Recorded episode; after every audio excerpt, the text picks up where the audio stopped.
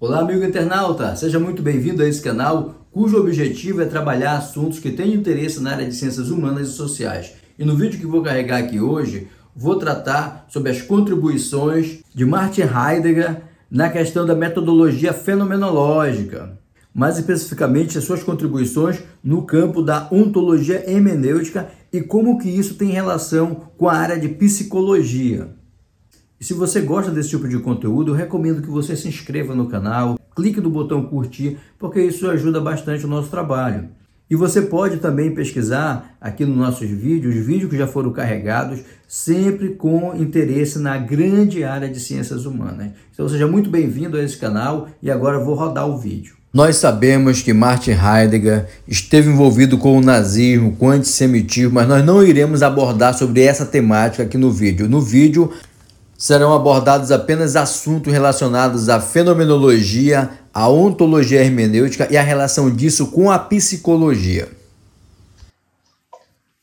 Então, essa, essa questão, primeiro, eu acho que precisa retomar um pouco, como você mesmo falou, que é uma, um prosseguimento, um assunto que está prosseguindo. Então, eu acho que o primeiro passo para compreender o pensamento do Heidegger é resgatar um pouco é, o pensamento de Russell, que nós tivemos na aula passada.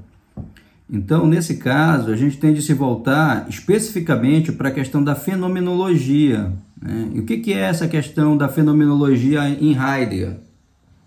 Ela é justamente um movimento de voltar sobre as estruturas originárias do pensamento. Por isso que eu coloquei ali no, no chat ainda agora, que não está falando sobre, sobre questão de aparência física, tanto essa concepção de ente quanto de ser está falando sobre coisa pensada, coisa que tem na nossa mente.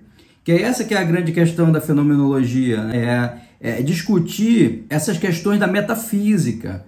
Porque quando o, o Heidegger ele coloca que é necessário voltar para essas estruturas originárias e se apropriar daquelas questões que para a humanidade parece que já está resolvida, né? Por exemplo, qual é o papel de um filósofo? O papel de um filósofo é justamente olhar para aquela situação em que todo mundo está olhando e, e nesse momento que o filósofo olha, ele consegue ver coisas que as pessoas que estão olhando para a mesma direção não estão vendo.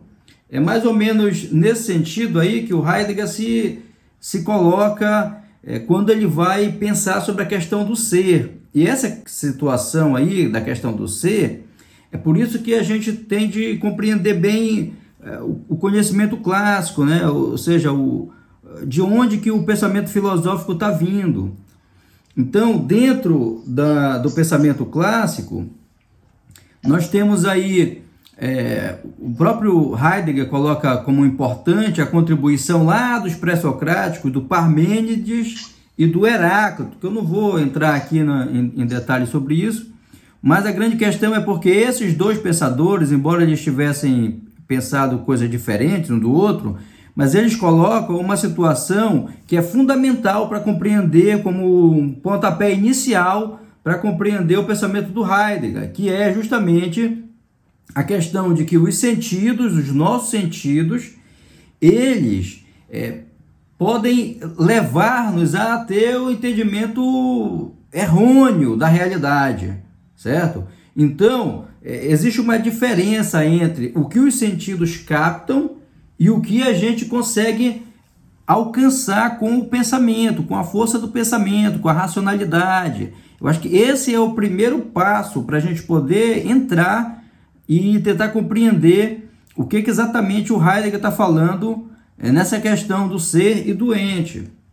Então, quando ele fala essa questão do homem, né, ser o racional, realmente tem, tem a ver com isso. Mas dentro da, da, da concepção do Heidegger, inclusive, ele está questionando a questão de nós sermos classificados e de nós classificarmos o mundo. Então, o que, que seria esse ser?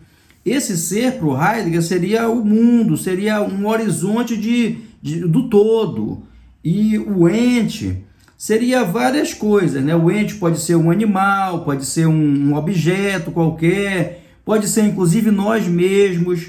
o ente. Só que aí que vai, ele vai diferenciar. Então, dentre os entes que existem, apenas os seres humanos têm capacidade de é, refletir, raciocinar, pensar coisas, é, trabalhar com fenômenos aqui dentro da nossa mente. Por isso que a disciplina se chama fenomenologia, né? Porque vai é, adentrar nessa questão da análise das ideias, de como que a gente pensa, de como que esse pensamento ele foi se constituindo ao longo do tempo e é por isso que eles pegam sempre pega os, os antigos, né, o que eles chamam de filósofo da tradição, que justamente é quem começou com a questão da filosofia. Então, nesse caso aqui, é, ele vai retomar lá para os pré-socráticos, porque os pré-socráticos eles tinham uma relação com a natureza que era uma relação harmoniosa. Ou seja, naquela época lá era mais simples para o, o, o ser humano, no caso, ao interagir com a natureza, chegar ao conhecimento verdadeiro. Mais simples em que sentido? Porque é, não havia questionamentos, como por exemplo é feito pela pelo pensamento cristão, que dominou né, pela força e, e, impôs a sua religiosidade aí no, no Ocidente, até em parte do Oriente, né, de que o homem é finito, o homem é decaído, o homem, é, a verdade suprema só é a verdade de Deus, fazendo com que, contribuindo com que o, o homem, a capacidade humana de pensar, ficasse minorada ou ficasse, é, colocasse em dúvida essa capacidade do ser humano. E lá na época dos, dos clássicos, dos pré-socráticos, é, esse tipo de problema não existia. Então, as pessoas elas conseguiam é, refletir, ter um entendimento e um, uma harmonia com a natureza, que é com o mundo, né? E nesse caso aí conseguir chegar ao conhecimento verdadeiro, o que foi quebrado pelos sofistas. Então os sofistas, eles vão introduzir a pergunta de para que que serve isso? Então, para que, que serve? Eu vou ficar só falando sobre, sobre o mundo? Para que, que serve isso? Então, no caso aqui desse, dessa mudança de pensamento, o Platão e o Aristóteles, que vão ser os filósofos que o Heidegger vai se reportar mais sobre essa questão da volta do pensamento que eu tinha falado no início, né? Que é um, um retorno para as questões que aparentemente já estavam resolvidas, como essa questão de indagar o que, que é o ser, né? e o que, que seria o ser então? O ser para ele aqui seria essa questão do mundo, né? todo esse conjunto do mundo, com tudo que tem nele, com cultura, com ideia, com esse monte de classificações que a gente encontra, e o ente seríamos nós, os seres humanos, e outros objetos que não têm a capacidade de pensar, é que somos jogados nesse mundo. Então, é, é, por isso que na outra aula eu mencionei do Schopenhauer, que vem todo, toda nessa tradição de pensamento, né? Você chega no mundo, você mencionou aí, né, que você não escolheu, e aí você tem, você chega ali, tem uma cultura, tem um monte de ideias já classificadas que você tem de seguir, e isso faz o que com o ser humano, né? Que é por isso que tem aquela metáfora do bebê, que o bebê, ele é como se fosse o, o ser, é, quando o bebê vem ao mundo, é como se ele fosse o próprio ser. Ou seja, como se ele tivesse ali na sua com um pré-conceitual. O que é esse conceitual? Esse conceitual é o que a gente recebe pela linguagem. E é por isso que o pensamento do Heidegger é importante para a psicologia, porque a psicologia você vai trabalhar com linguagem, com comunicação, com fala, né, das pessoas que procuram ali o, o, o terapeuta, né, o psicoterapeuta. Então, o Heidegger ele vai trazer o seguinte, olha, depois que o bebê, ele não vai trazer isso, mas isso é uma, uma metáfora, tá? Que depois que o bebê chega no mundo, depois que o bebê chega no mundo, aí o que, que ele vai ter acesso? Ele vai ter acesso às a, a linguagem, ele vai ter acesso às classificações, as classificações do mundo que reduzem o ser e as classificações que reduzem ele mesmo, porque ele também vai ser classificado. Né? Ele vai ser classificado de uma série de, de maneiras. Essa classificação ela vai é, ser diferente ao longo do tempo. Porque em cada tempo você tem ideias, tem forma de pensamento, tem situações que vão levar as pessoas a pensar de uma maneira que num tempo anterior eu pensava diferente. Por exemplo, Né? Então é por isso que tem essa questão da historicidade. Não existe, então, para o Heidegger, a questão de que quando você vai pensar sobre algo, agora, gente, aqui nós já somos adultos, né? Mesmo que na sala tenha eh, pessoa adolescente, mas já está tipo, chegando na vida adulta. Então, gente que já tem é, uma noção das coisas. Então, nenhum de nós que vai pensar algo, vai pensar algo que seja puro, algo que seja neutro. Nós temos, e aí vem a questão da, da, da intencionalidade lá, que a gente já viu antes no Russell, né? E tudo que a gente fala ou que a gente se associa, por exemplo, vou dar um exemplo da própria psicologia aqui. Né?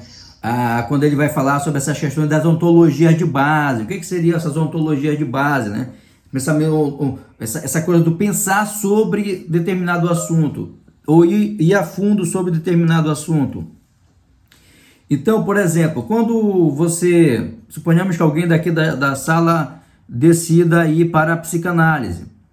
Então, se a pessoa decidir estudar psicanálise, ser um psicanalista, ela automaticamente, mesmo sem que ela pense sobre isso, ela automaticamente vai aceitar como inquestionável, por exemplo, a noção de que a mulher tem inveja do pênis, porque faz parte lá da matriz do pensamento do Freud, né, que é, é questões das fases teóricas também do Freud, que são as tópicas.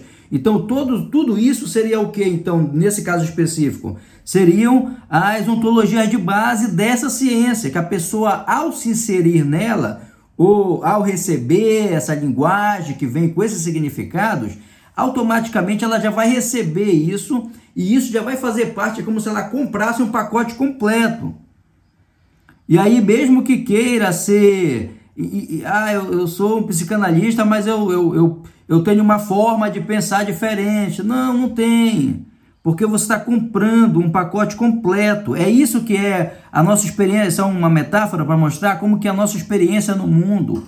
Quando a gente chega no mundo, a gente vai comprando todos esses pacotes que vêm é, no sentido dos significados que a gente tem acesso através da linguagem.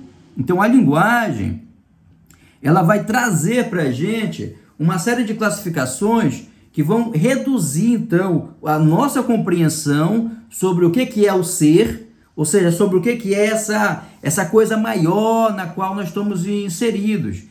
E nós, como entes, nós somos diferentes dos outros entes, animais e objetos, porque nós temos a capacidade de acessar o ser.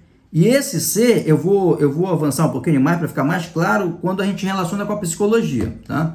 É, mas eu ainda estou numa parte inicial tentando é, elaborar aqui melhor um raciocínio, tá bom? É, então, esse ser, eu vou, eu vou trazer um, um outro exemplo. Por exemplo, você olha para o computador aí que você está na, na, sua frente estudando aqui na sala de aula. Então, todos nós temos o, o uso do computador, né? estamos fazendo uso dele, então ele tem um valor de uso para a gente. Mas se algum de nós começar a questionar, a pesquisar, mas de que, que é feito esse computador? Esse material é o quê? Aí essa memória dele, que, que memória RAM é essa? Qual é a capacidade? Que, que fábrica que fez esse equipamento? Ou então, esse HD aqui é desse moderno, que é de memória flash, ou é do antigo? Então a pessoa começa a aprofundar-se naquilo e o significado do valor de uso para ela não vai se modificar, vai continuar sendo um computador que vai servir para o acesso, mas ela também vai ter agora uma função teórica ali de uma investigação para aquela pessoa especial, para aquela pessoa que decidiu fazer isso. É, eu estou dando essa metáfora aqui para a gente diferenciar bem as noções que nós, que todos nós temos, porque foi classificado. Então, a maioria das pessoas nem vai fazer esse pensamento segundo, esse segundo pensamento que é indagar sobre a própria constituição do computador a maioria das pessoas vai ficar no valor de uso do computador. E aquele um ou outro que vai se aprofundar naquilo é exatamente o, o, o a postura que um ente vai ter na busca pela compreensão do que, que seria o ser.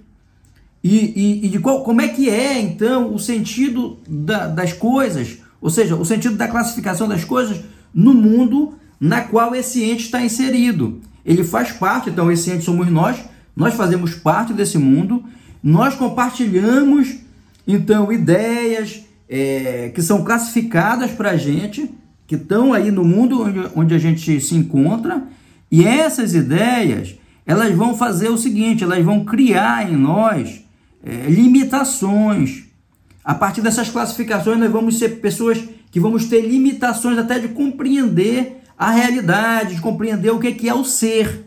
E o que é o ser é o que é o mundo como um todo e como isso se manifesta dentro de nós.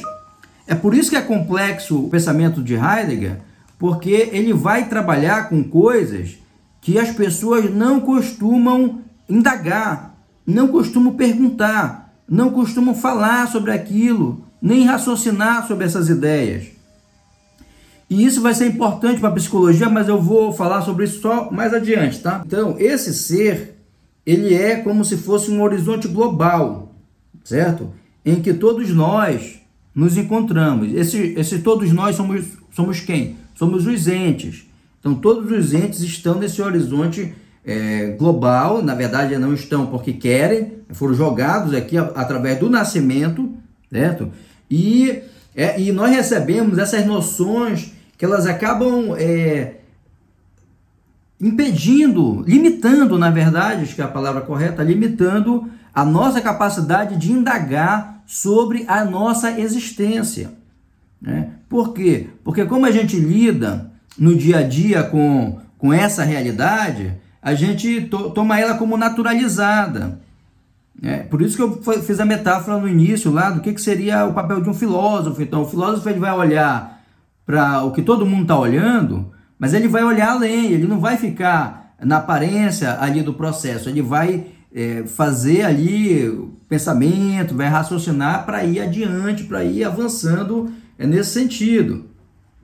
E um, um filósofo que o, o Heidegger vai é, se utilizar né, pra, como base vai ser o Wilhelm Dilthey, que é um, um filósofo também alemão, em que ele vai dizer o seguinte, que nós não representamos os objetos, mas nós vivenciamos os objetos a partir da vida histórica que nós temos no tempo. Então, é, não há experiências que não sejam históricas. E todas essas determinações que nós recebemos, elas são historicamente constituídas. Então, o, e qual que vai ser o, o avanço então que o Heidegger vai fazer em cima desse pensamento? Ele vai dizer o seguinte, que as determinações do ser, porque e aí ele vem nessa esteira, né, influenciado pelo Russell, é que os pensadores, os filósofos, as pessoas que pensavam, que se dedicavam a pensar sobre essas questões de, de filosofia, de pensamento, de construção do conhecimento, eles achavam que o ser humano estava ali no papel de, de neutralidade. Não está. O ser humano ele tem uma consciência e essa consciência faz parte do mundo. E ele vai interpretar de dentro porque vai interpretar aqui, no mundo das ideias, dentro da nossa cabeça. Então ele vai ser, ele, por ele estar nessa, por dentro dessa interpretação, é que é preciso ter cuidado lá com a questão da, dos preconceitos, a questão do, do, dessa noção que o indivíduo já tem, que pode prejudicar o pensamento. Por isso é epoqué, por isso que é importante você é, ter noção disso, se afastar um pouco para poder conseguir ter um, uma capacidade melhor de chegar a um conhecimento verdadeiro, sem aquela contaminação, eu usei essa palavra na passada, se contaminar com as suas preconcepções. Então aqui o Heidegger vai retomar essa questão e ele vai dizer que essas determinações que são históricas, elas também é, determinam o ser, o próprio ser, ou seja, o indivíduo ele está ali, tá? Porque o ser está dentro de nós, dos entes. Né? Porque nós absorvemos o ser, nós absorvemos as concepções do mundo. Né? Então ele também está dentro de nós. E nós não temos é, apenas preconceito, mas a gente tem também a possibilidade de incorrer em um erro, que é um erro de, de conceito mesmo, né? porque esse preconceito ele vai atrapalhar muita coisa. Por exemplo, Eu vou dar um exemplo da atualidade hoje.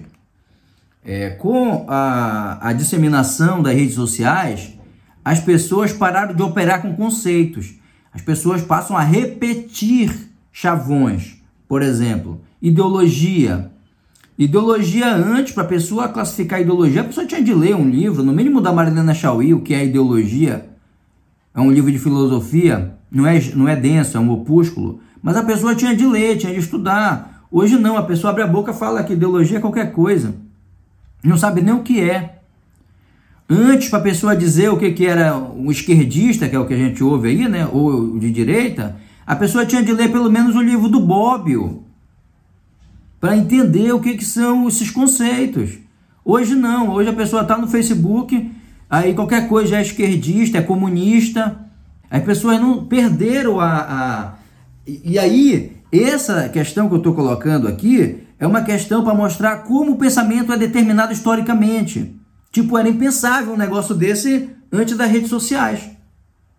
Porque as pessoas, antes das redes sociais, parece que tinham mais vergonha de passar vergonha. Né? E aí as pessoas acabavam. Tinha até o, o, o, aquela questão do pai dos burros. Olha, eu não sei, eu vou no pai dos burros, que era o dicionário, era assim que era chamado dicionário antes. E as pessoas eram humildes. Hoje não. Mas por que, que hoje está assim? Porque nós estamos vivendo um mundo, um, um processo histórico diferente hoje. Então, esse exemplo eu estou trazendo para mostrar como faz sentido essa questão do ser e tempo, de como a, essas questões da delimitação, a classificação, ela vai delimitando o pensamento. Então, essa classificação que ocorre no âmbito das redes sociais, ela acaba delimitando muito mais ainda a capacidade doente de compreender a realidade, de compreender, de lidar com conceitos, e ela vai contribuir muito mais para que a pessoa incorra num erro, certo? Então eu acho que ficou claro o que, que é ser e ente. Ficou claro? Eu, eu, eu penso que, que consegui deixar. Certo? Tá. Veja só. É, nesse caso aqui, a gente já, já tem uma noção do, do, do que, que era o pensamento do Heidegger sobre o que, que é o ser e o que, que é o ente, certo? E ele vai é, fazer uma crítica em cima dessa questão da classificação, porque ele vai dizer que, embora os filósofos da tradição, os filósofos que são mais conceituados, eles tenham realmente é, dado uma contribuição muito importante para o pensamento, mas eles deixaram a questão do ser de lado, quando eles classificaram o ser humano, quando eles classificaram o ente, que ele chama. O, o Heidegger prefere não chamar de ser humano e nem de homem, porque isso já traz uma classificação em si, né? Porque, por exemplo, a noção de homem, a noção de homem já traz nela todo um, um arcabouço de classificação de conceitos que o Heidegger acha que, que você não deve naturalizar, por exemplo, o ser humano. Quem, quem que é o ser humano? é um ser racional, é um animal racional, não foi assim que foi classificado? O ser humano então seria um animal racional. E, e aí já vem uma classificação, quer dizer, que já delimita o que seria o ser humano. É por isso que ele não trata esses termos, ele trata como ente, ele trata como ser, né? ele trata como ente para justamente é, ele, ele trabalhar ali com um conceito, uma ideia que está aberta. Que essa que é a questão do Heidegger, é abrir a compreensão do mundo, da realidade e de nós mesmos. E o Platão, ele tinha incorrido, segundo a ideia do Heidegger, no erro de conceituar o ser humano como ideia. E o Aristóteles conceituou como energia. E não só isso, né? Não só pessoas, mas também filosofias, por exemplo. A filosofia, a, a filosofia Por exemplo, a filosofia cristã, ela classificou o ser como Deus, né, que já é uma classificação feita pelo ser humano. E a filosofia moderna classificou o, o, o ser como a capacidade de raciocínio, que é o, o caso mais emblemático, é o caso do Descartes, quando ele fala penso logo existo, é que ele vai trabalhar a questão da racionalidade, como se fosse a característica principal do ser humano. E, e o Nietzsche vai trabalhar com uma vontade de potência. Então, é, são o Heidegger aponta que essas, que essas classificações elas são, elas são errôneas, porque ao classificar dessa maneira, o ser humano ele é limitado, ele, é, ele acaba sendo limitado na própria capacidade de entendimento do que ele é enquanto ente no mundo. Então, é, veja só, nessa perspectiva, então, ele vai dizer o seguinte: é, esse, esse Dasein, né, que é o da, Dasein, que é o, esse termo que, que é traduzido como ser aí, é, seria então a, a forma como ele classifica lá na língua dele quando o ser humano está jogado aí nessa, nessa questão da cultura, dessa realidade em que ele vai absorver essa ideia, vai também não apenas absorver, mas ele vai compartilhar dessas ideias, fazendo parte desse mundo, mas sem fazer a reflexão sobre isso. Então é como se ele só é, vivesse sem um propósito mais profundo, que seria. Afinal, para que, que existe então a nossa capacidade de pensar? Para que, que ela existe? Ela é um enfeite só na nossa cabeça? Ou ela pode ser utilizada para que a gente possa é, compreender a realidade onde a gente está inserido e submeter tudo que está ao nosso redor e tudo que a gente recebe pelos sentidos por essa capacidade? É mais ou menos por aí o pensamento. Então, eu não vou me estender mais, eu vou já fazer uma relação disso com a psicologia. Então, é, nesse caso, os, cada um de nós, cada ente, ele tem uma capacidade de, de, de, de sentir algo dentro de nós que é o que ele classifica como angústia. Todos nós podemos estar angustiados por alguma situação seja ela uma situação familiar, seja ela uma situação no trabalho, ou, ou o conjunto, né? A pressão toda que pode advir em cima de um indivíduo. É, na sociedade capitalista, a gente não pode perder de vista que a gente está numa sociedade que nos cobra a todo momento. Então, essa angústia seria o, mais ou menos um adoecimento que nós teríamos, que nós experimentaríamos ali por alguma razão. A razão que, que leva um indivíduo a estar angustiado não, não é explicado. Você tem de ver, cada, cada caso é um caso. Mas todos nós temos essa é, capacidade, digamos assim, de ir num, num, num, sentimento tão profundo que nos perturba, que nos, nos deixa ali mal, que nos deixa ali adoecidos, para usar um termo já da, da área da psicologia. E aí é nesse momento que o indivíduo perde a, a, a noção da realidade, perde a noção de se identificar com o mundo. Alguns até querem é, tirar a própria vida porque não se sentem mais pertencentes a essa situação em que ele está inserido. E aqui é nesse momento aqui que vai entrar aquela questão que eu coloquei lá no comentário da autenticidade. Porque o indivíduo ele chega nesse momento da angústia em que ele perde o chão, para usar um, um negócio aí do popular, um termo mais do popular, então ele perde o chão, ele perde a capacidade de se identificar com o mundo. E que está causando. E quem é que está causando esse sofrimento para ele? É o mundo, é o ser. E todas as determinações e classificações que estão ali imbuídas nesse ser é que estão alimentando essa angústia naquele indivíduo, naquele ente.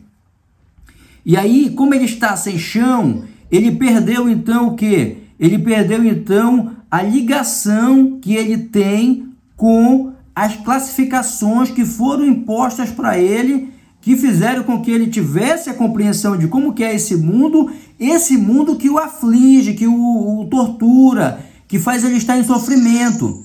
E aí é nesse momento que é o momento crucial pro pro, pro ente, que ele pode escolher, é quase que uma ética, ele pode escolher então ele pode escolher entre uma vida mais autêntica. Essa vida mais autêntica seria é, colocando no momento lá de uma, de uma sessão lá de psicoterapia, em que ele vai retirando de dentro dele tudo aquilo que foi ruim de classificação que ele recebeu através da linguagem, através da cultura. Então é como se ele fosse limpando de dentro dele a essas concepções que o limitaram e o levaram a esse momento de angústia.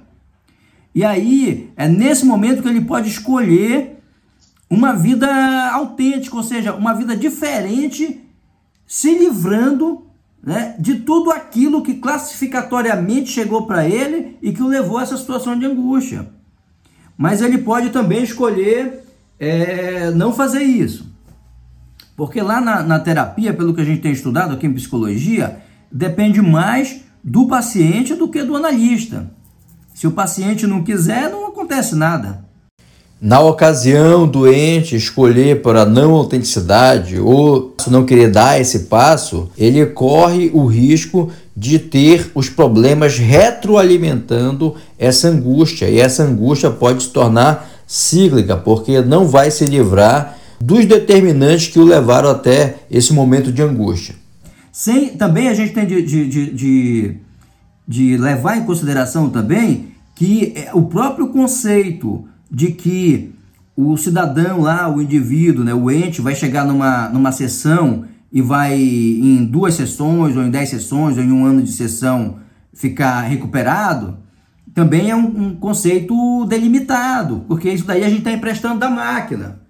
Né? A gente não está é, trabalhando com coisas eminentemente humanas mesmo. Né? Então tudo é classificatório, tudo delimita o pensamento. Mas aí no caso lá do indivíduo que está no momento de angústia, ele está no momento propício para que ele possa fazer uma escolha ética, em que ele pode escolher ter uma vida autêntica, ou seja, o que, que seria essa autenticidade?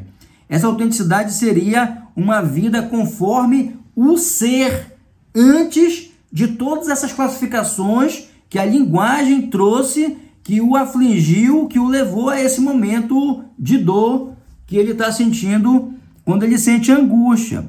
Então é aí que entra a escolha de uma vida autêntica. Uma vida autêntica no sentido de que você vai trabalhar para você limpar de dentro de si todos esses conceitos ruins que lhe levaram a esse colapso. E a partir de então, o ser humano teria no caso o ente, teria uma capacidade de se identificar melhor com o ser, ou seja, com aquele pré, com aquela capacidade que nós temos dentro de nós preconceitual, ou seja, antes dos conceitos terem tornado a gente o que a gente se tornou agora. O próprio Sartre pegando essa ideia, eu não sei se eu não li ainda se vai, o que, que vai ter para frente, mas se tiver Jean Paul Sartre, já vai ser um prosseguimento. O próprio Sartre fala que não importa o que fizeram de nós, mas o que nós vamos fazer com o que fizeram de nós. Que é esse momento, isso reduz, isso ilustra bem esse momento, que é o momento mais importante, que é o momento da transformação, daquela, daquele momento que o ser humano vai dar um passo a mais, vai subir ali um degrau na escada, no sentido de alcançar uma ideia mais autêntica do seu ser. É isso. Se você chegou até aqui, eu agradeço a sua audiência. Se inscreva no canal para que você acompanhe todas as vezes que carregarmos um vídeo. E é isso aí, meus amigos. Muito obrigado. Até a próxima. Tchauzinho.